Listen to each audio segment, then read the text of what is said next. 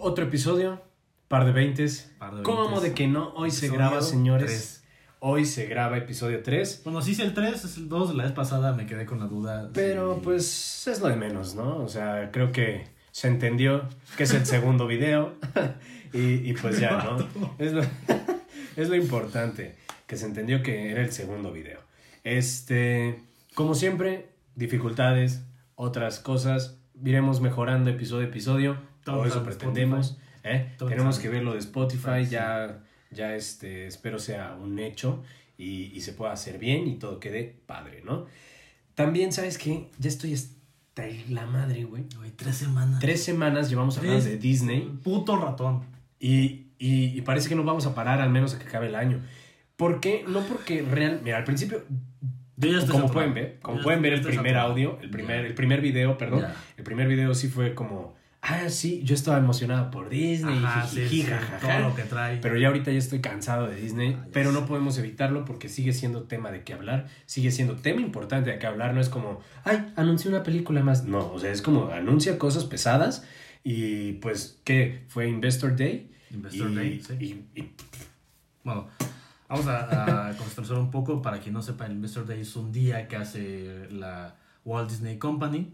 No es un día fijo como tal, siempre va cambiando todos los años. Y es un día en el que muestran de manera pública y un poco más específica a sus inversores lo que se viene en el siguiente año o siguientes dos años o algo parecido, ¿no? es una práctica común en las empresas grandes. Claro, o sea, como un informe de lo que se Ajá, viene. exactamente. Lo, lo vemos con Apple, Apple lo hace, o sea, sí es algo, una práctica común en los medios. Y sí, está sí. chido, está chido. Y este vez fue la de Disney, esta semana. Claro. O sea, no nos podemos despegar y no podemos hacer oídos sordos ni de la vista así gorda de las cosas que vimos y oímos. Es que fue Investor demasiado, fue, Fue demasiado. demasiado. No sé, no sé si fue tanto que te pueda desencantar. Porque al menos yo como espectador sí me sentí un poco abrumado. Entiendo que todos los anuncios lo hicieron en, en un periodo más o menos de 5 años. O sea, no es todo de madrazo para el, para el siguiente año. Pero dices... Pero el proyecto ah, va a 10. O sea, están ah, bueno, proyectándose sí. 10 años. Sí, sí, perdón. O sea, y eso sí es una. Y eso es una. O sea, yo también, como tú dices, me siento abrumado porque sí ya es mucho Disney. O sea, si bien me ha gustado Disney, me está abrumando tanto contenido Sí. Disney, me estoy haciendo pelotas con muchas cosas. O sea, a nosotros que nos gusta el cine nos está costando trabajo entender y maquinar cómo está funcionando. Eh, esperemos que nos demos a entender bien para hacerlo lo más, lo más factible y lo más fácil para todos, ¿no? Pero pues, o sea, es cosa de ver. O sea, estamos viendo que están diciendo que a 10 años van a sacar 10 series de Star Wars. 10 series de 10 Marvel. series de Star Wars, 10 series de Marvel Studios y más de 15 películas de Disney Pixar. Son 10 años, son un monstruo. Es muchísimo. Y entre esas series, pues está Obi-Wan Kenobi y otras de las que más adelante estaremos hablando. Pero a ver, es mucho contenido. Es Y- promesa de mucho contenido. Es que es demasiado. Y si quieres, vamos por partes. Ajá, dale. Eh, como ustedes sabrán, pues Disney acapara muchas empresas, no solo es Disney infantil, sino eh, es Fox, es Nat Geo, es Hulu, es Star, o sea, es, un monstruo de compañía, ¿no? Y justamente el anuncio fue para eh, poner de manera pública todo lo que se viene en todas las plataformas. Empezando con Fox, Nat Geo y Hulu, que entre esas producciones van a haber más o menos 30 producciones únicamente para el siguiente año, repartidas un poco en todos los canales de Fox y en los de Nat Geo. Ahora, lo interesante, por ejemplo, es que quieren diversificarse, sí o sí. O sea, no es como que, ah, solo va a salir tal, tal producción y ya. No, es, va a salir tal producción filmada en tal país, con tal público meta. Entonces, eh, es, es claro que Disney ha estado tratando de buscar o de llegar a todos, los, a todos los públicos, tanto el americano, que ya lo tenía, como el latinoamericano, y tratando de incursionar bastante en el, en el cine o el contenido asiático, ¿no? Sobre todo, sobre todo con su plataforma de Fox y de Hulu, que Hulu actualmente únicamente está en, en el espacio de Norteamérica, México, Estados Unidos y Canadá, pero la idea es que se trate de, de- expandir, ¿no? Eso por la parte de Fox. No queremos, no queremos tocar a ciencia cierta los títulos de Fox porque son, son demasiados. Son 30 y la mayoría son series. Algunas son segundas temporadas de series que ya han salido bastante buenas en, en Fox, pero la idea es que ya se tengan como tal en la plataforma de streaming que es Star. Star, ah, ajá, sí fue uno de los grandes avistamientos, lo que habíamos comentado hace dos episodios, este, en el primer episodio comentábamos justamente sobre esta plataforma, ¿no? Sobre Star, lo cual, este... Que no veíamos muy claro No cómo veía- venía. Sí, yo creo que eso hay que aclararlo. Hay muchas cosas de que se tocaron en episodios anteriores. Vamos, llevamos un montón, pero mínimo esos dos sí se tocaron. Los temas Warner y los temas este, de las plataformas de streaming de Disney Plus aledañas.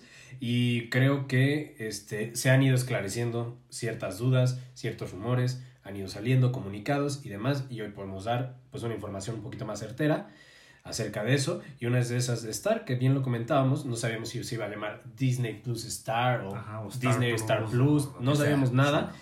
Era un mito, no sabíamos fecha de lanzamiento, se decía que para 2021, ahorita sí decimos Latinoamérica llega junio 2021 Exacto. y Star va a ser esta plataforma primita de Disney de donde va a tener este pues todo el contenido, va a tener las 32 temporadas de Los Simpson. Ya. Que ya es contenido adulto. Que ya es contenido adulto. Este va a tener este pues todo el contenido de E- ES este ESPN, ESPN. Sports Center, va a tener programas en vivo, eso no lo tenía. Eso eso lo- no tiene mucho que lo leí, dije, "Wow, o sea, ya también va a sustituir un poquito Megacable y todos estos servicios de, de- de televisión. Va a estar, va a estar, va a estar, muy bien. va a estar está- está interesante. Este, ¿qué va a pasar? Lo puedes contratar eh, individualmente, o sea, si tú no quieres tener Disney Plus, lo puedes contratar por un precio que si algo ha hecho bien es que no han sido tan caros como lo habíamos comentado, no han sido prohibitivos. Y este, y van a ser 7.5 dólares, o sea, un equivalente a 150 pesos. Más o menos. Estar, A más cambio, o a menos. cambio de. Ajá, cada quien con su moneda y Claro. el equivalente a 7.5 dólares. Y a como esté la economía en ese entonces. Este, también lo puedes tener aledaño, o sea, lo puedes tener junto. O sea, solamente, y- exactamente, solo subirle un poquito el precio a la membresía, que era, si no mal recuerdo eran 159 pesos, Ujú. era un promedio de como 8 dólares, 8 dólares, 7 dólares y algo, Más o menos. mm, y ahorita van a ser 9 dólares. 9 dólares No es un incremento. por, tan- no es un incremento tan loco, de que en promedio podrían ser como 20 pesillos en México en este momento. Entonces, pues suena, no suena tan mal, obviamente, pero si lo piensas, ya, si es mucho contenido, por 200 pesos.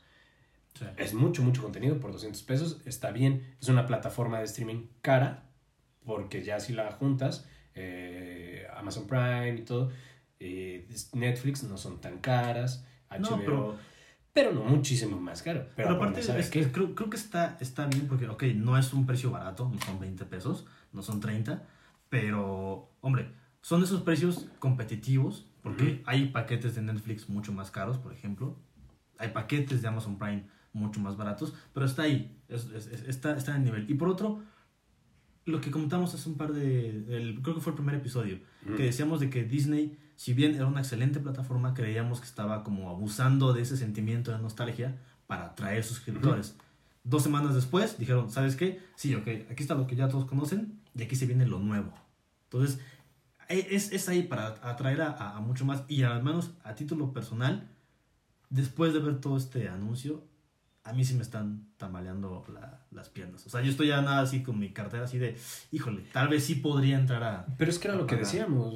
Era, era esa expectativa que no estaba tan clara, que mencionamos igual en ese episodio, que nos tenía la expectativa de qué viene, porque ya no nos estaba ofreciendo nada. Ahorita ya dijo, pues ahí les va, por los icones, y, y pues, como tú dices, yo ya estaba convencido de Disney Plus, yo ya estaba convencido de estar, me ponía a pensar que si iba a querer yo contratar otra plataforma y cómo iba a hacer esto, la verdad me dio un respiro pensar que sí van a poder estar juntas por un incremento mínimo, pero sí, no sé, sí estoy emocionado, pero no, no sé. No termina de- no, no termino de convencerme. Neta, Es que- no termino de ejemplo, yo, convencerme. yo sí soy muy fan de, de todo lo que hace, o casi todo lo que hace Fox.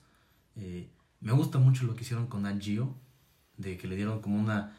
Como trataron de refrescar mucho la, la parte de documentales, porque si bien, digo, con todo respeto para los productores de Nat Geo, siempre se le hacía esta crítica de que eran buenos documentales, pero como Pero que muy pasivos. ¿no? Ajá, como que la típica fórmula, ¿no? De que ponen la cámara a grabar y algún inglés o español hacía el doblaje y ya era el típico documental, ¿no? Y aquí se ve que están esforzando un poco en hacer más atractivo el formato de documental.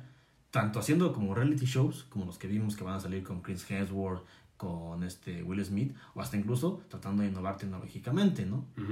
Digamos que a grandes rasgos trataron de pulir un poco el documental de, ok, no es el típico documental de acto uno todo, sino es un poco más cinematográfico. Sí, cosa que porque creo que tiene bastante valía. Pues hay que intentarlo. Hay que intentarlo. O sea, está, se agradece el esfuerzo, hay que intentarlo. Pero vamos, hay que ver. Hay que ver. Todo ese tipo de cositas hay que esperarlas. Porque emocionarnos de más, emocionarnos de menos, creo que no vale la pena aún. Creo que sí hay que esperar, vamos a esperar. Y pues a ver, en una de esas es una decepción más de Disney.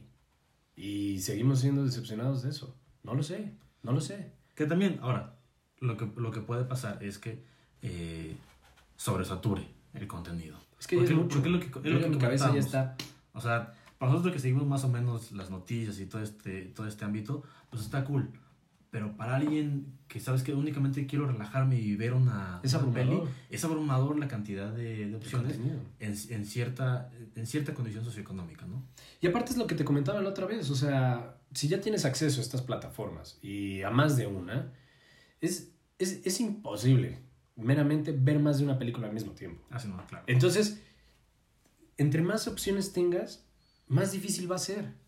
O sea, te decían, ay, ya no hay nada que ver en Netflix. Bueno, Amazon Prime.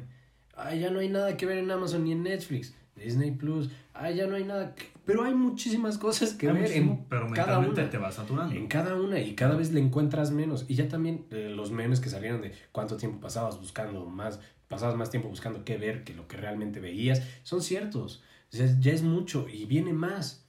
Entonces, a menos que de verdad te fascine el cine, como a ti y a mí nos gusta tanto, vale la pena. Pero si de verdad no eres tan clavado y, y es como de, ah, como tú dices, nada más quiero sentarme y poner lo primero que vea, Ujú.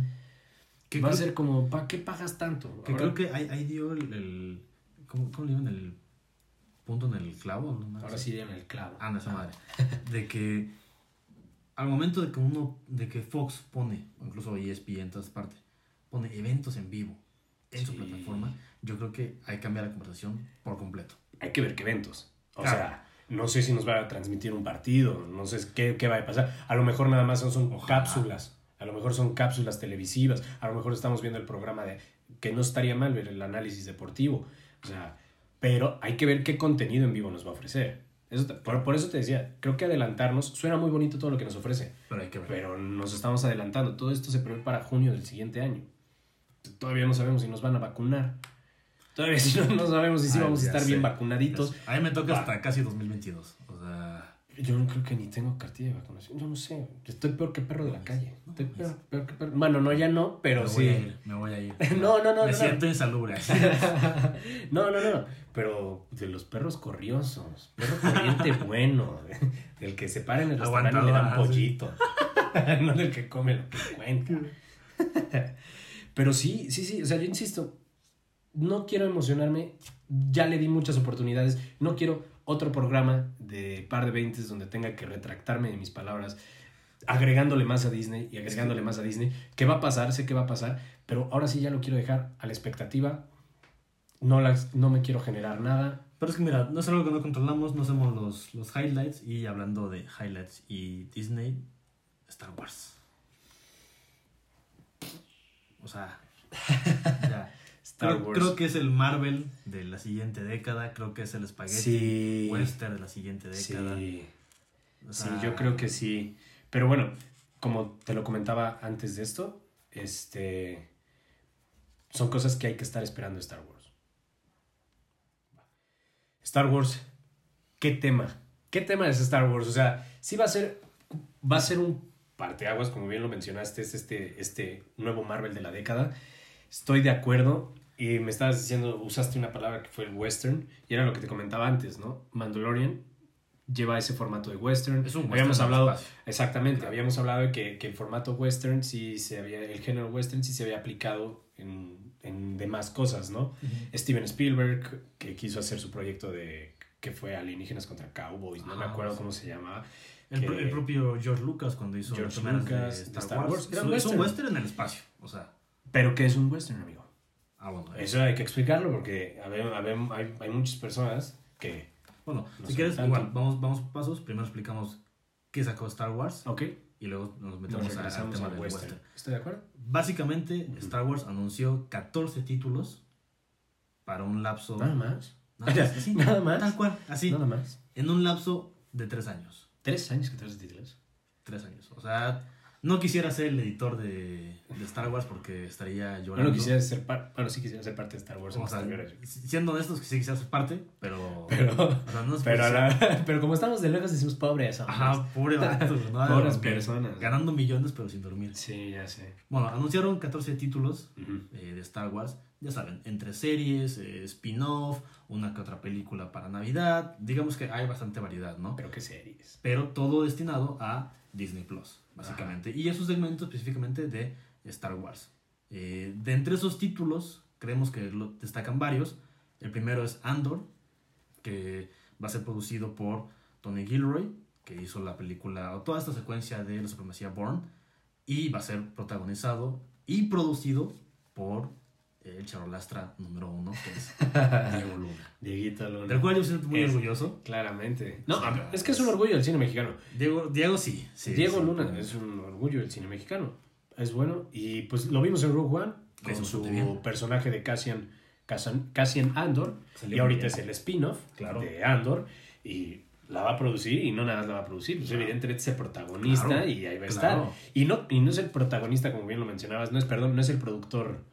Ah, no, o sea, es es productor el productor ejecutivo, ejecutivo. o o sea, sea, es el, el no punta de. Sí, sí, claramente.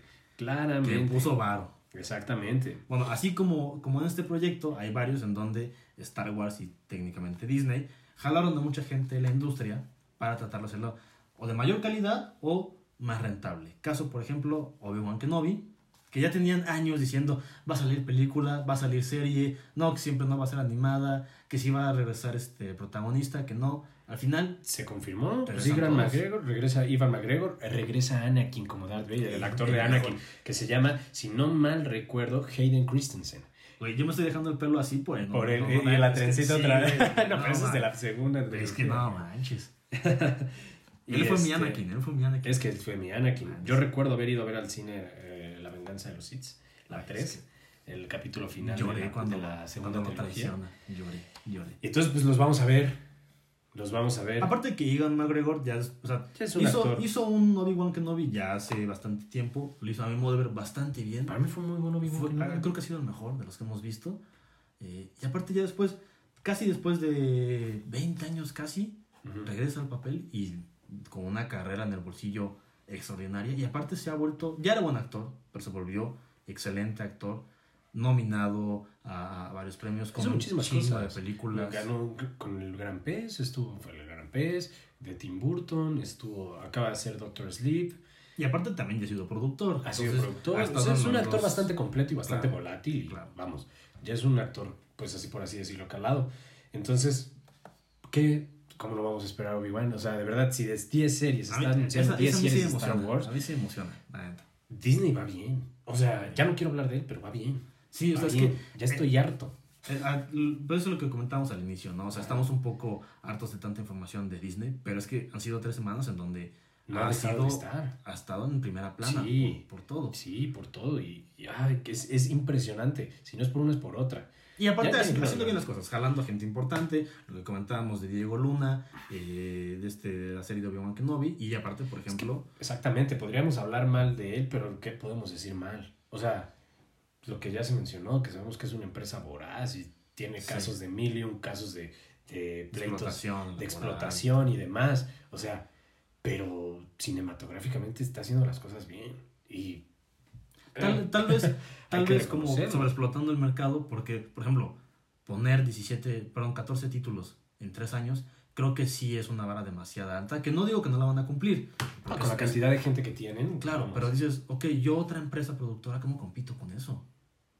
O sea, ¿cómo compito con un monstruo que va a hacer 14 películas de una sola saga y 30 proyectos en otra, en otra parte? Es como... Solo el Spider-Verse.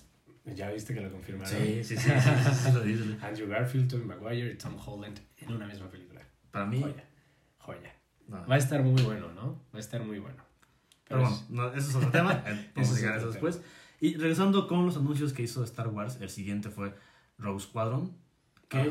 si bien no supimos mucho de, de qué va o quién va a protagonizarlo, sí es relevante que lo va a dirigir Patty Jenkins, que es una directora que ya tiene mucho, mucho prestigio en la industria y que aparte ha hecho cosas bastante interesantes. Sí. O sea, hizo, bueno, incursionó, una de las primeras películas fue Monster, con Charlize Theron, Ujú. eh, donde la convirtió en, pues, o sea, la des- desfiguraron de la cara de una manera increíble. Y recientemente hizo las Wonder últimas Woman. de Wonder Woman. No, definitivamente una directora eh, de un trabajo remarcable, güey.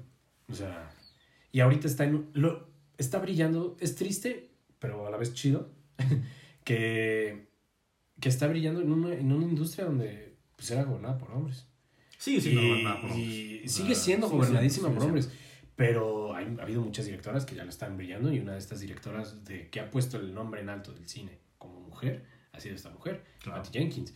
Entonces, hay que darles la oportunidad siempre a todos, a todo, toda persona que quiera hacerlo, pero sí siento que, te, te digo, es triste que se tuviera que unir esta conjunción para poder usarlo, pero qué chido que lo están haciendo y que lo estén haciendo tan bien. Pues sí, sí, lo digo, porque Disney queda como un recurso medio, pues como para darle gusto a todos. Lástima que estás en este contexto, pero es lo correcto. Pero tú lo mencionabas, ¿no? Es una persona que es muy selectiva Es muy con sus selectiva. proyectos. Entonces, Disney sí le tuvo que haber propuesto algo importante más que este, este, este- Más que dinero. más que dinero y más que esta parte de ay, para inclusión. Sí, porque Patty Jenkins, o sea, se sabe, se sabe primero que es una persona, si bien muy perfeccionista, también es una persona que no agarra cualquier proyecto. O sea, es una persona muy celosa de sus proyectos y aparte que se involucra al 100%. A ver, ok, voy a dirigir esto, pero también le voy a entrar al guion, le voy a entrar este, a la parte de producción y hasta si puedo me meto en la parte de distribución, porque controlo cómo va a salir el póster, qué sale, qué no, qué color. O sea, es, es, es una, digamos que es, es la versión femenina de lo que en su momento fue eh, Steven Spielberg en la parte de distribución. Mm, Porque Steven Spielberg también era famoso por, pues yo me voy a meter hasta ver cómo sale el cartel oficial. Y también Patty Jenkins. Es como, va, va en todos los pasos, en todas las partes de, de la producción de, y distribución de la, de la película, ¿no? Y hablando de distribución, pues bueno, algo que, si bien en el anuncio de, de Star Wars no fue tan, tan relevante, porque fue así de, ah, y está esto también, de tres minutitos, algo que a mí sí me gustaría resaltar fue el espacio de los cortos animados Que fueron que, eh, si bien Disney y Star Wars ya tenían algo en animación muy bien hecho, por ejemplo, como la, la Guerra de los Clones, eh, en esta ocasión va a ser la primera vez que le permitan a la comunidad japonesa incursionar en el mundo de Star Wars, Ok. a manera de anime. Órale. Entonces, va a ser como unos cortos animados, va a ser una sección de Star Wars especial y chido. son tantos eh, cortos en- a manera de anime y que cuenten historias en Asia. Star Está Wars, loco. Es una máquina de hacer dinero y no le tiene miedo a entrarle a nada. Pues es que está, está- la verdad, o sea, busca todo tipo de públicos. Es evidente que, por ejemplo, busca el público latino con Diego Luna, es evidente que busca el público europeo con ciertos directores, el público... La película que anunció, la de Encanto, que va a ser la, la, este, la de Colombia. Sí, o sea, vamos. Chale, ya lo habíamos visto con Coco, o sea, Y que fue un madrazo. y que fue un, Fue un, fue un madrazo. es un boom en esas cosas. Y que aparte, o sea, digo, tienen películas muy mal hechas, pero hablando, por ejemplo, de la de Coco, fue buena. Sí, hay gente a la que no le gustó. No, pegó lo mismo en Brasil, en Colombia, pero era evidente, era, era una película No era para ustedes, para, para para México. mexicanos, o sea, y aquí fue un madrazo. No gustó muchas cosas de esa película, pero pues son temas muy antiguos, como que le ganó la, la película se iba a llamar Día de Muertos y se la ganó la película mexicana de Día de Muertos. quiso que entraron patentar el nombre de Día de Muertos. Exactamente, Sí, hay sí, otras cosillas que no. De hecho, la película de Día de Muertos salió al mismo tiempo y le La tuvieron que fatal, posponer un año para que no- sí, fatal. sí, sí, sí, sí. O sea, hubo por ahí muchas cosas que se conjuntaron, pero pues eso ya fue cosa del pasado. Esos no son highlights de ahorita. Ah, pero pues es, es una empresa que, que acapara, que acapara todo y trata de incursionar en, en el streaming. Lo que, lo que comentábamos, ¿no? Vio de dónde carecía, que era que no tengo un catálogo tan fresco, pues vamos a invertirle a eso. Le invirtió muchos años en Marvel Ujú. Y ahora, ¿sabes qué? Ya encontré cómo funciona todo esto, lo aplico. Esa misma fórmula que funcionaba en Marvel, de película tras película, para hacer un proyecto a largo Star plazo, Wars. lo aplica en Star Wars, lo aplica en Fox, en Hulu, en Todo. Nat Geo, en todo. Todo, y todo. hasta el momento, de lo, que, de lo poco que hemos visto, le, le va bien. Pero aparte, innovando. Sí. Porque, digo, hay que recordar un poco lo que hizo con su estudio. Con El el cual, Stagecraft. Es que es. o sea, yo lo vi y me voló la cabeza. Es, Sí, No, no, cuando me lo mostraste no, yo me quedé así de no puede ser, no puede ser, el futuro es hoy, viejo. El futuro es hoy. O sea, de es que verdad es impresionante. es impresionante. Si no lo saben, eh, el Stagecraft es, eh, es un domo de pantallas LED, Ajá. pero en 360 grados, Como realidad virtual. en realidad virtual, donde se hacen todos los sets. Y ahí ya no necesitas nada. O sea, como tú mencionabas en un ejemplo, ¿no? Ya no necesito irme al desierto porque ya tengo una visión 360 de un desierto montado en un solo set. Claro. Para el futuro de la pandemia y demás, está ayudando mucho. No hace falta tanto, no se gasta tanto en traslados de locaciones ni nada. Está increíble el proyecto, pero pues es que, ¿cómo no? Es de la mano de George Lucas. Ah, bueno, claro. Que bueno, no de George Lucas. Él es el fundador de la empresa que hizo Stagecraft. Claro. ¿no? Que es este Industrial Light and Magic. Y de él es fundador George Lucas. ¿Y dónde se puso a prueba este estudio primeramente? En todo Mandalorian. Todo lo que vemos en Mandalorian Es con esos es con ese estudio y es en un estudio 360 y a mí se me hace... Puta, ni idea. gente. Es que es, es, es- el futuro de la, de la grabación, Sí. porque no necesitas irte a otro continente para grabar un desierto, un este Una un cascada, manglar, una ¿no? cascada, simplemente Y el pantallazo pantalla. verde también está quedando atrás. Ajá, Está también dejando ya el es, pantallazo verde. Sí, por, por completo. Y aparte, bien hecho, ¿no? Porque Mandalorian justamente lo aplicó, no se ve hecho. barato, o sea, no se ve como, ah, sí, la pantalla aquí parpadeando detrás, no, o sea, se ve un trabajo detrás. Aparte, hay que decir que John Favreau John Favreau, ya habíamos Lo- hablado de él. lo, lo aplicó un poco en el libro de la selva. Y aparte está muy metido en esta parte tecnológica con George Lucas y toda la onda de Star Wars. Y lo aplicó en Mandalorian. Y aparte a lo que vamos, el anuncio de esta semana fue que ese mismo domo que tienen y que ocuparon en Mandalorian, El Stagecraft. exacto, lo van a replicar y van a construir tres más. Tres Uno más, ¿en dónde? en Los Ángeles, Londres. ¿Dónde está este? Este, ¿Este según en Los Ángeles, no? No, está este por Atlanta. Ah, ok. Ah, como ahí a la mitad metido. Ahí a la vuelta. Aquí. Aquí, Ajá, sí. Doblas a la izquierda, de al ladito del Oxxo. Y el tercero en Australia. Ok. Como para evitar, ya no tengo que cargar con toda la utilería, sino llego, se monta la pantalla, se configura y ya, a grabar. Otros gastos, Sí. ¿no? Claro, los técnicos, gastos. los mantenimientos, pero ya no es lo mismo. De verdad, infinitamente ya no es lo mismo. Neta, yo estoy muy emocionado. Está precioso los Stagecraft. Vamos a aparecer ahí unas imagencitas Claro, claro. para que se, se lo imaginen y puedan visualizarlo con nosotros, porque no, es una chulada. Digo, sigues, sigue- sigues necesitando una bodega grande, un equipo técnico que, lo- que lo esté manejando, pero no es lo mismo llevar un equipo o un crew de 100 personas a llevar un crew como los que se tiran en grandes producciones de 350, de 400 exactamente, y de extras y esto y lo otro. Y, Se, am- y- se aminoran todo, se Claro. aminoran todo. Claro, claro. Y este, y, pero no sé, John Favreau, hay que darle un espacito para hablar de él. John Favreau, directorazo. Ha dirigido todos los live actions de Disney. O sea, dirigió El Rey León, dirigió El Libro de la Selva, este, Los de Iron Man. y dirigió algunas de Iron Man. Esta tiene su propia película, por si no lo ubican, hay una película que se llama El Jefe, Mm. que la hace, que, que, que él bien humilde puso que su novia era Scarlett Johansson y su ex esposa era eh, Sofía, Vergara. Sí, claro. O sea, él humilde, así Exacto, como de, sí, sí. uy, no sé a quién elegir. Ah, perdón, Scarlett, me quedo con Ajá, Sofía. sí, una vara. Yo dije, este, güey. No, y aparte es, es un director como con un, un cartel como muy este muy a la baja, muy sencillo. Sí, es Pero no, le gusta, bajo, no le gusta llamar la atención, pero es buenísimo. pero bajita en la mano ha hecho muchas cosas. Y es Buenísimo. director, productor, Escritor, escritor actor. también. Actor. Dices, es una persona muy completa. digo, no, no es algo fuera, sí, como actor no es algo fuera de Ah. este mundo, Sí, pero da los papeles muy bien.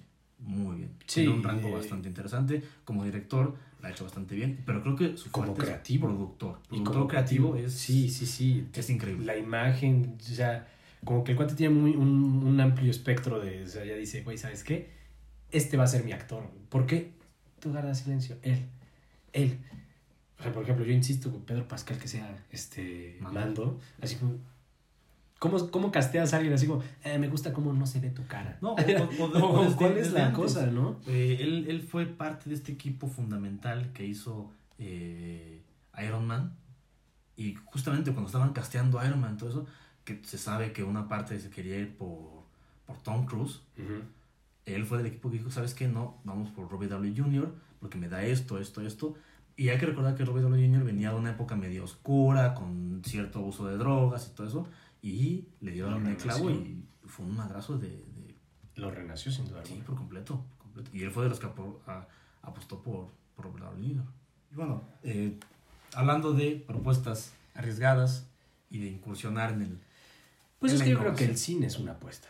En general. En general, la, industria es una apuesta. En general, Nunca sabes qué va a pegar y qué no. Exacto. Pero hablando de pegar y fuerte, Warner Bros. Otra vez. Otra vez. Lo comentamos en el episodio pasado, aunque no tenemos tanta, tanta información, hay que, hay que aclarar algunos puntos. Episodio 2.1. Ah, no, sí. sí, sí, sí, No, eh, resulta que, pues bueno, Warner Bros., como ya sabemos, anunció que sus películas del 2021 van a ir directamente a HBO Max, eh, pero se, se, se, hizo pública más información, ¿no? Una buena, otra mala, pero simplemente aclarando todo. Por un lado, 17 películas para el siguiente año. 17 películas estrenadas en HBO Max. Es un madrazo, es un chingo de contenido, pero por otro lado, hay que aclarar, estas películas, al mismo tiempo que estén en pantalla física, van a estar en HBO Max únicamente un mes. Eso era lo que, eso era lo que, algo que no habíamos dicho, que es muy importante. Pensar que vas a poder ver unas todo el año. No, solo, va a ser el mes, de del estreno. El mes de estreno. Muy bien, gracias por esa información. Ojo, HBO Max solo está disponible, por ejemplo, en Estados Unidos y Canadá, pero ya están pláticas de entrar a América Latina, a Europa y todo. Y aparte, eh, pues es, es parte del experimento de HBO. Si funciona en Estados Unidos, es muy probable que se venga para Latinoamérica. Como sucedió con Disney. Disney salió hace un año en, en, Estados, Unidos, y acaba de entrar, a México y tan tan, se acabó y funcionó. Latinoamérica. eh, bueno, eso por un lado, ¿no? Por el caso de, de, de, Warner. Ahora, uno pensaría que cuando haces este tipo de anuncios, de que va a estar en, ambos, en ambas plataformas al mismo tiempo, pues hablaste con todos. Yo quiero pensar. Pues es lo que hay que hacer, ¿no? Claro. O sea, así se hacen ver contratos, ver que no te manejas solo. Ajá. Bueno, pues Warner, por sus huevotes, dijo, ah, pues yo lo anuncio porque quiero aprovechar Navidad, la época vacacional. Y no hablé con nadie. Y con los demás me, arreglo después. Así, chingue su madre, es como... La clásica, mejor pedir perdón que permiso. Y tal cual aplicó esa. ¿Por qué? Porque se filtró que llegó a un acuerdo, por ejemplo, con eh, la directora y la protagonista de Wonder Woman, Patty Jenkins, y Gal Gadot, eh, por su contrato. Para esto hay que entender una cosa que es fundamental de cómo es que funciona el, o cómo es el camino de una película, sino es se produce, o sea, se filma, se distribuye, ya sea en los países, mediante marketing y todo eso, copias, se hacen, y después se exhibe, ¿sale? Y en ese sentido, así regresa el dinero, tal cual, ¿no? Entonces, ¿qué es lo que pasa? Pues son tres negocios lo que hace el, cine. Warner Brothers produce películas y las distribuye, más no las exhibe. O sea, no tiene cines, no hay cines de Warner Brothers. En su momento sí había, pero ahorita ya no. Eh, entonces, básicamente, los contratos de Warner dicen, yo te aseguro que tu película va a llegar a salas de cine. Eso es lo que hace Warner. Tal cual, tan tan. ¿Cuál es el problema? Que en el contrato nada le impide decir, Ojo, te estoy diciendo que va directo a cines, pero yo, a mí nada me impide también mandarla a streaming. Nada, nada le impide. Cosa que no gusta a muchos. ¿Por qué? Porque muchos pagos que se hacen en la industria están basados en una, en una suposición de cuánto va a ser en taquilla la película. Entonces, por ejemplo, en el caso de Wonder Woman, si va a ser, no sé, por un número, 100 millones, bueno, pues más o menos, por ejemplo, la directora y la protagonista Gal Gadot dijeron, de eso del, del supuesto que vas a hacer en, taquilla, yo quiero 10%, yo quiero 5%, tanto. Pero todo es sobre un cálculo supuesto. Ajá, claro. Ahora, ¿cuál es el problema aquí que se viene? Que si lo vienes a streaming. Que si, que si vas a streaming ya no llegas a pantallas. Entonces mi bono, ¿dónde queda? Ese porcentaje que a mí me tocaba, ¿dónde queda? Entonces lo que hace Warner es, ya, te pago una cantidad ahorita, ya, para que me dejes en paz. Puede ser más de lo que vas a ganar o puede ser menos, pero es una cantidad segura que tienes ahorita. Va, chingón. Llega un arreglo con Wonder Woman, con todas las producciones de Wonder Woman, y los demás productores eh, brincan. Christopher Nolan brinca, eh, Denis brinca, incluso la empresa Legendary Pictures brinca. Porque dices, ok, ¿por qué, ellos, ¿por con ellos sí negociaste y conmigo no? Entonces, es, es, un, es un circo. Warner Brothers, si bien su anuncio le funcionó porque estas dos semanas del anuncio eh, los números de HBO se han incrementado bastante en suscriptores. También fue de, pues hago el anuncio ahorita y ya después veo cómo me arreglo con los demás. Pero ese veo después cómo me arreglo es, es, es tedioso y es, es, le va a generar muchos, muchas broncas porque es mucha gente la que está indignada. Pues, no, y aparte que esas decisiones y esas tomas no son únicamente de ellos. No, claro. Está, está involucrado el, todo el sindicato de directores, todo el sindicato, los miles de sindicatos que existen en la industria que no están de acuerdo con esto. Claro. Y entonces... Que no se les consultara primero. Entonces, a ver, yo, yo sí lo pongo sobre la mesa. ¿Crees que si vaya un, un... que se mande al carajo el proyecto? O sea, que a mediados de No. año se haya dicho así como, ¿sabes qué? Neta, ya lo consultamos con todo el mundo, tú eres el único que quiere, sorry hermano, no, no vas a jalar, no, no aplica tu proyecto, ya, güey, mándalo a la fregada. No, porque lo que más, lo más que pueden hacer es llegar a un arreglo. Pero, por ejemplo, los contratos que hace Warner se protege y no dice. Pero los disgustos ya están. Es que es, O sea, eso es lo que tienen que valorar. Porque, por ejemplo, voy a lo que- ganar dinero, pero ya me eché a cuántos enemigos a la bolsa. O no, no enemigos, pero ya me estoy quitando de aliados. Claro, O sea, claro. si no tengo enemigos, me estoy quitando aliados. Y por ejemplo, lo que decías del sindicato, bueno, hay que recordar que en Estados Unidos hay sindicato hasta para el plomero. O sea, todo el mundo que trabaja en la industria fílmica está sindicalizado, por ley. Así seas un extra, tienes que estar sindicalizado. Caso de directores y productores, y en este caso particular, el sindicato de directores ya dijo que está muy molesto porque esto no se consultó con los directores y productores de las películas, y de no solucionarse, van a hacer un boicot a Warner Brothers. Lo cual implica que ningún director, que son todos, que esté sindicalizado pueda trabajar con con Warner Brothers. Y aparte le pusieron un ultimato. Entonces, Tienes de aquí a que termine el año para Decidir qué vas a decir, hacer. decir qué, qué onda, ¿no? Pues es que yo creo que no era algo que no hayan evaluado Claro. internamente en Warner que podía pasar. O sea, era como, vamos a hacerlo y ya después vemos cómo los convencemos a todos, ¿no? Pero sí va a estar denso. O sea, si se boicotea a Warner, sí va a ser un, un, chingadazo. Va a ser un chingadazo tremendo para, para la empresa. Para la industria puede que no, porque pueden que esos proyectos sigan saliendo en otros lados. Pero es un parteaguas. Porque, por ejemplo, yo no creo, si- sinceramente no creo que el sindicato y todos los directores, productores digan, no, no quiero salir en streaming. Porque es una ventana internacional. Es un, eh, son vistas que, que tiene tu película. O sea, no y es una oportunidad única. Si Claro. no te subes al barco ahorita, Claro. va a haber un momento en el que el barco no te va a querer recibir. El, pro- el problema es que son personas de mucho prestigio y muy grandes. Por ejemplo, decía el, el propio representante de, de Keanu Reeves, ah, Matrix 4 va a, a HBO Max, chingón. Keanu Reeves no se merece, o sea, no, no, no tienes también por qué negociar con él. O sea, ¿por qué sí negociaste con tal persona, pero por ejemplo con Keanu Reeves no negociaste? Con Will Smith, ¿por qué no negociaste? Y, y así la lista es, es enorme. O sea, no es como que, ah, no negocié con el primo del cuate que... Sí, no, ahorita o quienes sea, no están reclamando nada, pues es Cargador y, y Patty Jenkins acuerdo. porque ya llegaron al acuerdo, pero los demás están así como de, ajá, y yo, yo también estoy en tu desmadrito. Ujú. A mí, ¿dónde? ¿Dónde me vas a dejar, no? Pues es, es cuestión de arreglarlo. Que, siendo honesto, yo sí creo que llega un arreglo. Pues sí, porque estamos hablando de que se mueven millones. Pero sí, evidentemente el cambio siempre va a generar incomodidad, no lo hemos dicho una vez. El cambio siempre va a generar una incomodidad. Históricamente. Y, y aparte de que seguimos hablando de que el cine es una industria muy arcaica, se rige, tiene normas muy antiguas que en su momento fueron vigentes y que siguen siendo vigentes, pero que ya se tienen que empezar a transformar.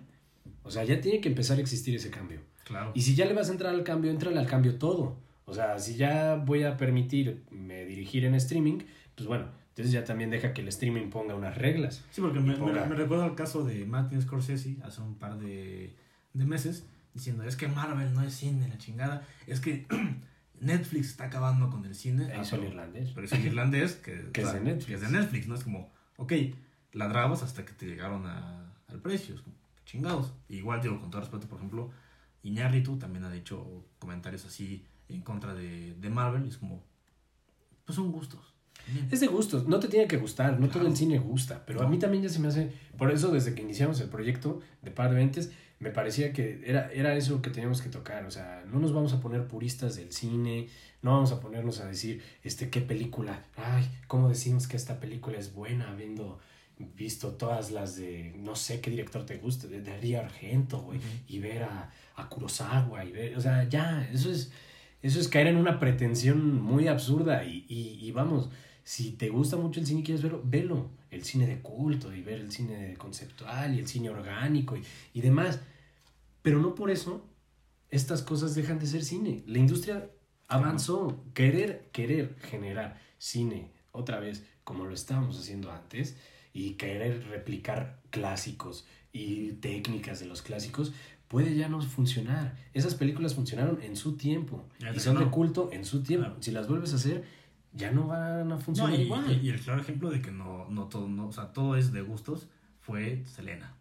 Selena. ¿A ti te gustó? A mí me... Pero no, a ver, tengo que explicarlo. Güey, yo no Tengo pude terminar el primer capítulo. O sea, El nicho es diferente. hasta me enojé. Es como, no, El nicho es diferente. Es Selena, me da igual el nicho, es Selena. No, exactamente, es Selena, pero a ver, Ah. el nicho sí se enfocó a que ya no iba para las señoras, por eso no es, un, no es, una, no es una serie telenovelesca. ¿Cómo no ves es una para serie... señoras? Selena No, es para ver, señoras. Es, es que esa es la cosa, ya Selena no. es para señoras. Ya no. Ay, ¿Tú crees que la señora se fue a comprar su playera en Forever 21? Así como, ay, dice Selena. Posiblemente. No, no creo, Posiblemente. no creo. Entonces, el nicho sí se redujo. O sea, el nicho ya, eran, ya, ya son las personas más de nuestra edad. O sea, de, de los 20. Esta, este, esta década de los 90 que ya está acá, pues es la que está disfrutando Selena. Y, y ese hype. Porque éramos unos squinkles cuando mataron a Selena y éramos unos squinkles cuando, cuando Selena estaba gustándole a las señoras. Ajá, claro. Entonces, viene esta serie, sabe que está ese, ese mercado de, de la nostalgia y, y le tira bien. Los capítulos son cortos. O sea, de repente sin darte cuenta, ya viste tres y dijiste, ay, mira, ¿Cómo Eddie- sin darte cuenta? Eddie No puedes pasar al bien". primero, ¿sabes? No, es, es, es Se- insufrible. a mí se me hizo muy ligera. No, a mí, no, no. si bien puedes decir muchas cosas, o sea, puede, pudo gustarte o no, Ah. a mí me, me entretuvo y sí puedo decir que, que, que sí cumple, que cumple con el entretenimiento y, y a la vez es muy ligera. Nos, fueron nueve episodios, no es como que hayan hecho O sea, ¿la miles. terminaste? Sí, claro. ¿La terminaste? Claramente No que la terminé. no. Y, y- y pinta para ver más temporadas. No han sido confirmadas, pero por como terminó, pinta para ver. En- bueno, no voy a spoiler, ¿verdad? O sea, pero, no termina con la muerte. no, Selena. no termina con la muerte de Selena. Entonces, madre, termina hasta con la carcacha. Imagínate, todavía no llega el apartamento del 512, Ya valió, todavía en todas estas. Entonces, sí, ahí va a haber más. Siento que no fue un desatino. En su, en su, en, a, grosso modo siento que estuvo bien. Siento que estuvo bien. Cumple con su propósito. No la voy a poner a un nivel como, o sea, ayer revisé las tendencias en Netflix y sigue estando en primer lugar. Eso me parece muy impresionante porque salió Mank. Es que a Mank le ido mal, pero. ¿Eh? o sea, a, a- Mank le fue. A, a Mank le fue muy mal. O sea, Ha tenido, fatal. muy, ha tenido muy buenas críticas y pinta para ser premiada y demás. Pero la crítica lo ha aclamado. Pero el problema es que no, nadie sabe de esa película. O sea, pasó desapercibida. ¿Por qué? Al menos aquí en México. ¿Por qué? Porque salió el mismo fin de semana que salió Selena. Entonces, Selena lo opacó por completo. Si no Pero saben de qué va Mank, Porque también quiso Netflix. Porque, porque así lo quiso Netflix, pero porque sabía que iba. O sea, ¿cuántas personas eh, que ven Netflix y les pones Mank, que es una película grabada en blanco y negro, te va a decir, ¿qué prefieres ver? O sea, y, y sin contexto, ni de quién es Mank, ni de quién la dirige, ni nada. O sea, la dirige David Fincher, Ujú. el director de El Club de la Pelea, Seven. el, de, ajá, de Seven, de Zodiaco, de Red Social. ¿Es la última película de este cuate? No, no es la última que, acaba- que va a grabar. La es la última, es la más reciente. Sí, sí, ah, quiero aclararlo. Ya se va a retirar. Es la- Sí. no, es la más reciente que ha hecho. Este, y pues va del escritor de uno de los escritores con Orson Welles de Citizen Kane, de esa película Joya. clásica. Joya. Es una joya clásica, es una no. película clásica. Si no lo han visto, por favor, véanla. está- Pues es un clásico, como un te digo. clásico, Si se quieren echar su sumergida, pues ya se vieron. Y es, un, y es sobre Herman Mank. Tiene un apellido, no lo recuerdo bien ahorita. Herman, pero le decían Mank. Y era guionista. Y, este, y es sobre su vida. Tiene un buen reparto. Es Gary Oldman. Este, como Mank. Tiene a Amanda Seyfried, la de Mamma Mía. ¿Qué, qué cambia? La- ¿Qué, que- cambia de pasar de mamá mía a un, A, a un thriller así. como- Pues un thriller dramático.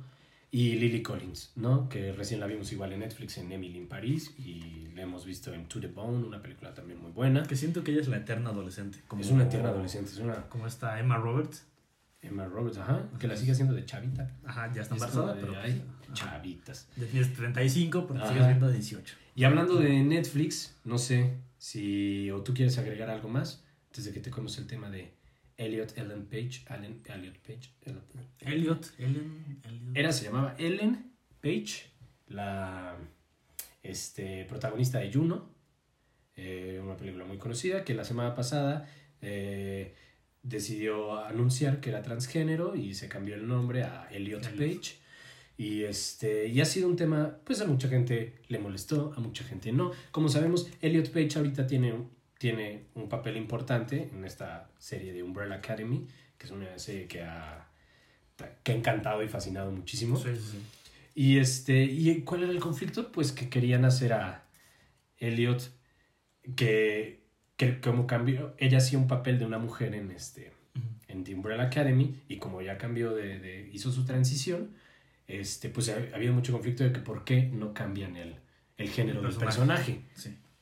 Que aparte, el- No, lo cual no sé tú qué opinas, que yo me parecería un poco absurdo pensar en cambiar el personaje.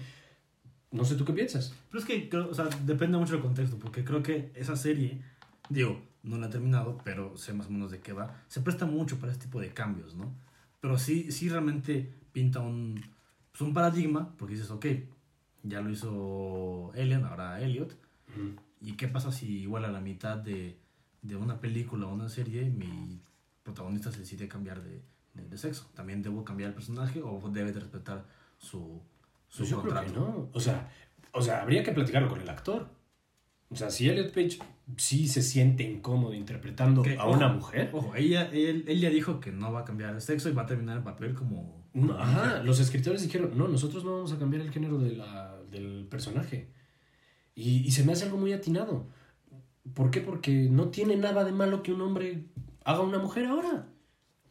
Como Miguel Bosé. Miguel Bosé lo hizo en Tacones Lejanos para Pedro Almodóvar hace años. O sea, ¿qué tiene de malo que... O sea, es lo que me parece curioso, ¿no? Esta perspectiva de qué, qué poco tolerantes el no cambiarle el género a al personaje cuando ella ya cambió de género y ahora es él. Ya es cuando yo digo, y bueno, ¿y qué tiene de malo que un hombre interprete a una mujer? No, pero aparte es así. Si la propia actriz dice, ¿sabes qué? No tengo No tengo problema en ningún terminar el problema. papel como pues, mujer. ¿Qué pasa? Pues, ya, muy pedo de ella. Pues sí, De es él, de, él, de él. O sea, que es, es él. Entonces, ¿cuál es el problema? A mí, ese tipo de cosas me parecen, este, pues, debatibles, porque no siento que tenga nada de malo que un hombre haga de mujer o que una mujer haga de hombre, ni nada. Y mucho menos, si ya está el papel, ya está el personaje y ya está todo, pues, vamos. No, y aparte, aquí, aquí yo sí quiero como, como destacar la, la actitud de Netflix, que dijo, pues, ¿sabes qué? A mí me, me va o me viene si, si quiere cambiarse de sexo, ¿no? Chingón en su vida, porque hemos sabido de casos de otras casas productoras donde sí manejan muchos, por ejemplo, sobre todo Disney, hablando de, del ratón, eh, donde sí controlan mucho esa parte, ¿no? De la vida privada, de qué haces, cómo lo haces. Y aquí Netflix fue así, de, pues ya eres grandecita, ya tienes mayor edad. Nos gustaría que sigas trabajando con nosotros. Chingón. Si quieres ¿Quieres ser hombre, si quieres ser mujer, Pues es tu libertad, o sea, es tu libertad y, y que y pues también como tal tuvo su misma libertad Netflix de justamente decir, bueno, no tienes ningún problema, pues seguimos como estamos, o sea, No es, no es Disney controlando a Miley Cyrus de 11 años y... O por ejemplo... Britney- Britney Spears, que pobrecita. Se, se rapó, se rapó, era lo destacable de la carrera de Britney Spears. Güey, es que iba bien y... O sea, fue demasiada presión. Sí, No sé. Yo, Sí, sí, yo la sí. neta, con ese nivel de fama también creo que me raparía. O sea, me volvería loco. pues es que estás en los ojos de todos Y todo el mundo ve lo y que tienes que quedar bien con todos y es, es horrible, o sea, es horrible, digo, no me pasa, nunca me ha pasado ni creo que me pase, pero es, debe ser horrible. O sea, si a mí que mi mamá me ande checando todo el tiempo, de Ah, repente sí. desespera que nuestros papás nos anden controlando. Tener un paparazzi aquí en la ventana. Entonces, sí, o sea, que no puedas ni ir al baño tranquilo debe ser horrible. Pero yo creo que entonces es tiempo de, de pues ya de cerrar con par de veintes. Hoy ¿no? estuvo ligero. Hoy estuvo ligero. tranquilo, Van como estuvo 40 ligero. minutos. Sí, estuvo ligero, estuvo tranquilo. Este, yo creo que nos podemos ir en paz con la semana. Esperemos la siguiente semana ya no hablar de Disney. Esperemos Ojalá- ya estar en Spotify. Spar ya está en Spotify, de verdad una disculpa, estamos checando todas esas cosas. Eh, nos gustaría también, pero andamos, todavía somos nuevos en esto y estamos incursionando y aprendiendo, ¿no? Pero pues nuevamente, muchas gracias por vernos, por, por estar aquí, Rubén, por compartir espacio. Carlos, Rubén, sigan las redes sociales. Sigan nuestras redes sociales, otra vez, esta vez sí van a aparecer. Exacto. Y pues, esto fue Par de Veintes.